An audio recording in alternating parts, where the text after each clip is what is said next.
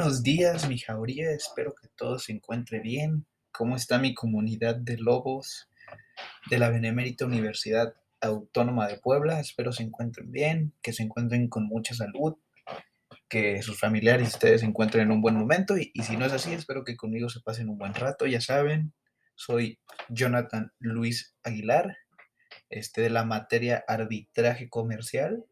Estudio la carrera de licenciatura en negocios internacionales. Y el objetivo del podcast del día de hoy es darles a conocer un poquito más para todos aquellos a los que les pueda ayudar de la comunidad de administración y de cualquier otra facultad que requiera un poco de aprendizaje diferente de, de una manera de una manera especial este no todos son clases no todos son salones en la actualidad encontramos estos nuevos métodos para pues para poder escuchar, ¿no? Hay gente que aprende más visual, otro más auditiva y pues nada, el objetivo de, esta, de este proyecto, de esta materia, pues es plasmarle el tema de arbitraje comercial de la mejor manera posible, de la manera más clara y echándole todas las ganas del mundo. Así que, sin más preámbulo, comenzamos. Bueno, pero para todo esto es importante aclarar primero y dejar muy, muy en claro qué es el arbitraje. El arbitraje, según el LIMPI, es un procedimiento por el cual se somete una controversia por acuerdo de las partes a un árbitro o a un tribunal de varios árbitros que dicta una decisión sobre la controversia que es obligada para las partes. Al escoger el arbitraje, las partes optan por un procedimiento privado de solución de controversias en lugar de acudir ante los tribunales. Este arbitraje tiene ciertas características. Las características principales que muestra son que el arbitraje es consensual. Esto quiere decir que únicamente puede tener lugar si ambas partes lo han acordado. En el caso de controversias futuras que pudieran derivarse de un contrato, las partes incluyen una cláusula de arbitraje en el contrato. Una controversia existente puede someterse a arbitraje mediante un acuerdo de sometimiento entre las partes. A diferencia de la mediación, una parte no puede retirarse unilateralmente de un proceso de arbitraje. La otra característica principal que tenemos es que las partes seleccionan al árbitro o árbitros.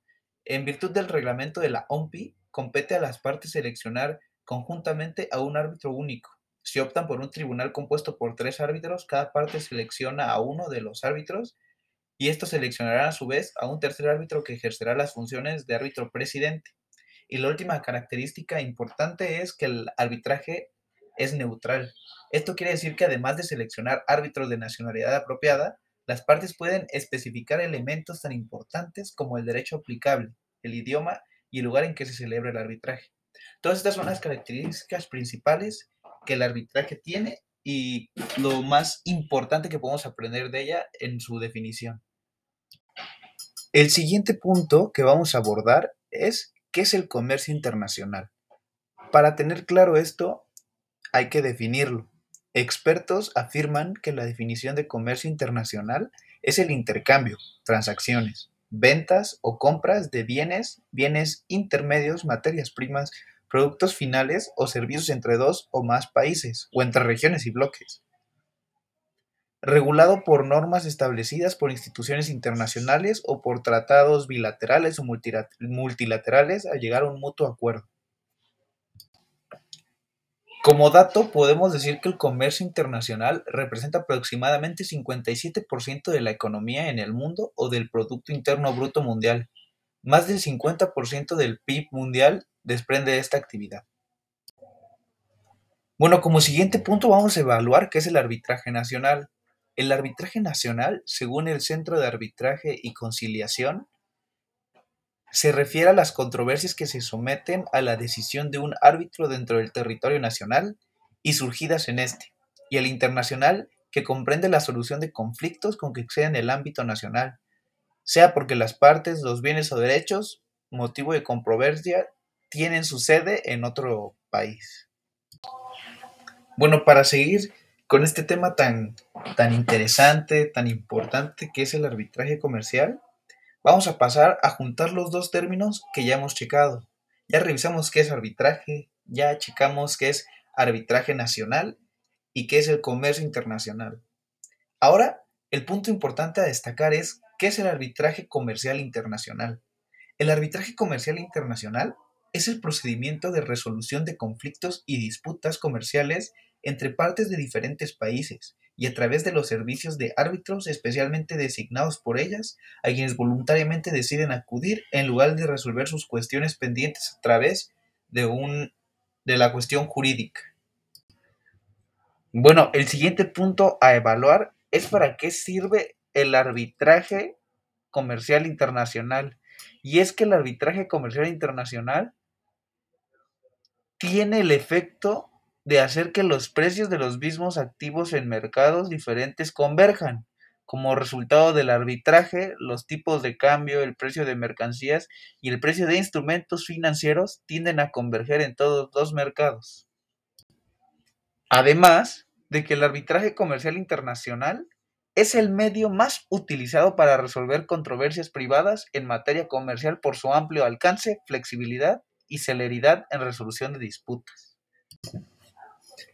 Bueno, ahora sí llegamos al punto clave de este podcast, donde analizamos, después de haber obtenido todas las definiciones y después de haber formado un buen concepto en nuestra cabeza de los términos de arbitraje comercial, de comercio internacional, nos, nos remitimos a hablar sobre la importancia, específicamente de cuál es la importancia del arbitraje comercial internacional como mecanismo alterno de solución de controversias.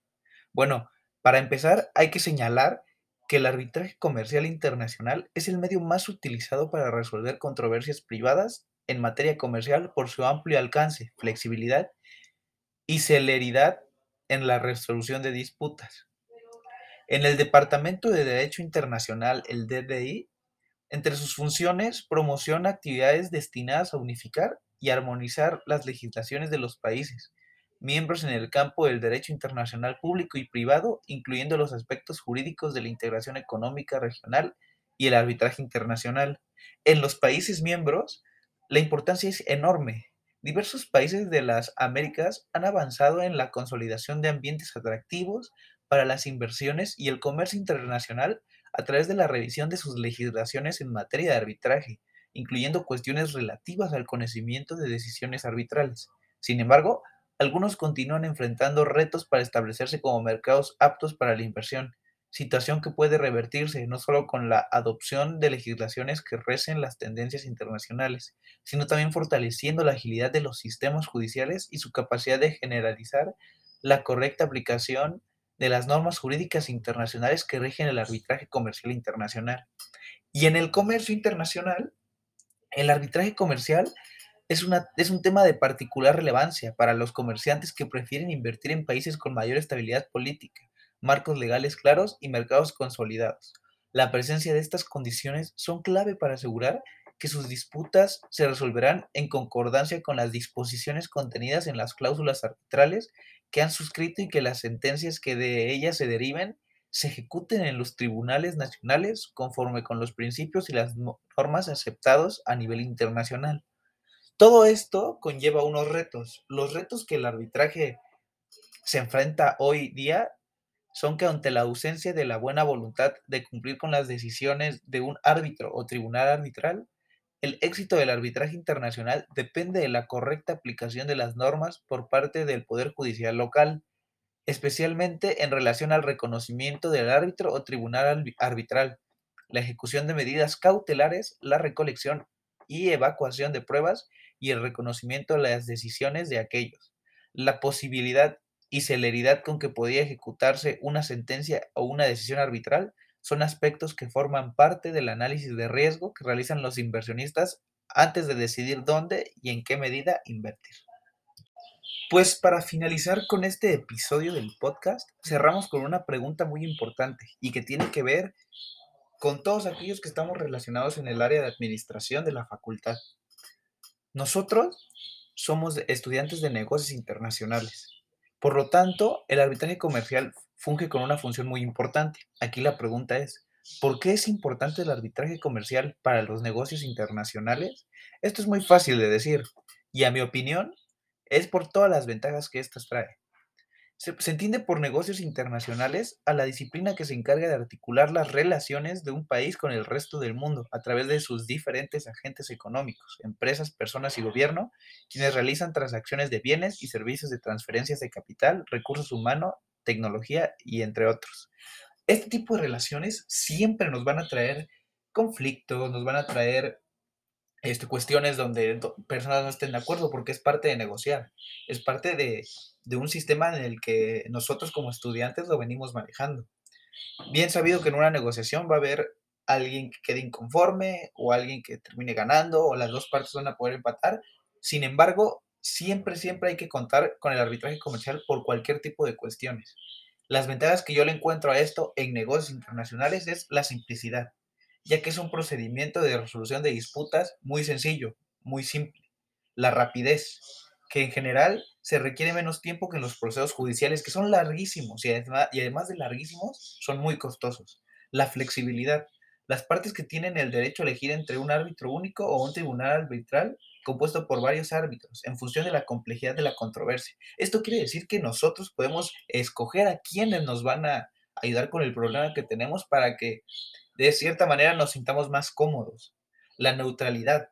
La neutralidad se me hace un punto fundamental, ya que el tribunal arbitral ha de constituir una posición neutral para la resolución de las controversias, estando desvinculado de los órganos judiciales de los países de los que son naturales las partes involucradas. Esto quiere decir que si Argentina y Francia tienen algún problema y se van a un, este, arbitraje comercial internacional, pues ninguno va a estar de posición de cada uno. O sea, va a ser una posición neutral donde se va a buscar la mejor solución para ambos. Y por último, la, la confidencialidad. Las partes pueden optar por la absoluta confidencialidad de todo el proceso arbitral. O sea, esto quiere decir que se va a quedar entre ellos y el problema, si se logra solucionar, no va a pasar a mayores. ¿Por qué? Porque se queda entre las personas que lo vivieron y nada más. Pues bueno, con esto me despido, Jauría. Espero, espero esa comunidad tan bonita que hemos formado se siga agrandando. Espero que todos estén bien. Espero que todos ustedes, mis hermanos lobos, se encuentren de la mejor manera. Y nada, este, soy Jonathan y me despido de este nuevo episodio. Espero les haya gustado, espero lo hayan podido disfrutar y los haya podido ayudar en algo. Eh, me despido, que tengan bonito día, mucha salud y un abrazo a todos. Nos vemos.